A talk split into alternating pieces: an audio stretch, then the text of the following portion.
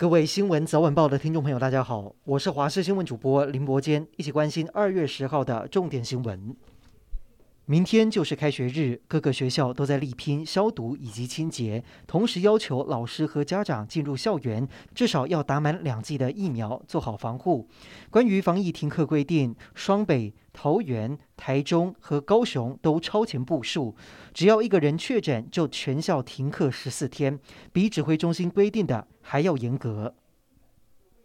今天国内新增三十七例的本土确诊，以及四十六例的境外移入，没有新增死亡。中央流行疫情指挥中心指挥官陈时中表示，今天比较令人担心的是，三十七例本土确诊当中，只有十一例是阴转阳个案，其余二十六例有出现两三个群聚，因此要特别的注意。而且从过年到现在，已经出现四个家庭群聚传播，会不会扩大？未来两天是观察期。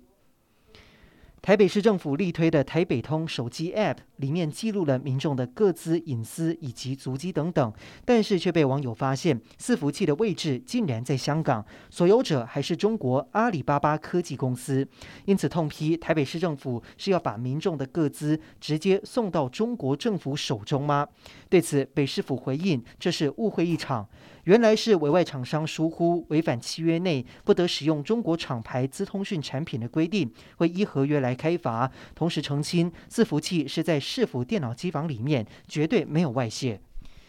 年底选战，卫福部长陈时中频频被点名要参选六都市长选举。尽管陈时中总是说疫情摆在第一位，也说希望找出台湾模式，要兼顾经济和疫情下找出防疫之道。资深媒体人周玉蔻大胆地推论，所谓的台湾模式，可能未来指挥中心的角色会慢慢缩小，陈时中就能在某个时间点功成身退，转而投入选战。继任人选可以是工位专家，也就是前副总统陈建仁。而同样参选台北市长呼声很高的立委蒋万安，则是动作频频，不但用台语电话拜年，还出席年轻人喜爱的动漫展，各个族群都没有放过。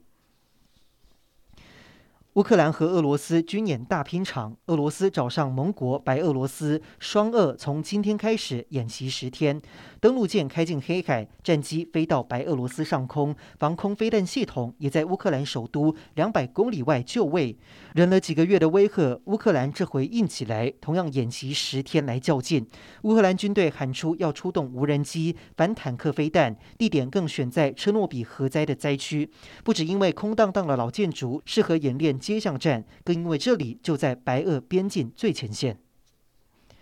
中华职棒联盟举行新春团拜，联盟会长蔡其昌喊出，今年要顺利开打，增加第六队，把市场饼做大。更明确的宣布，将在二月底确定第六队会是由中华电信或是台钢集团出现。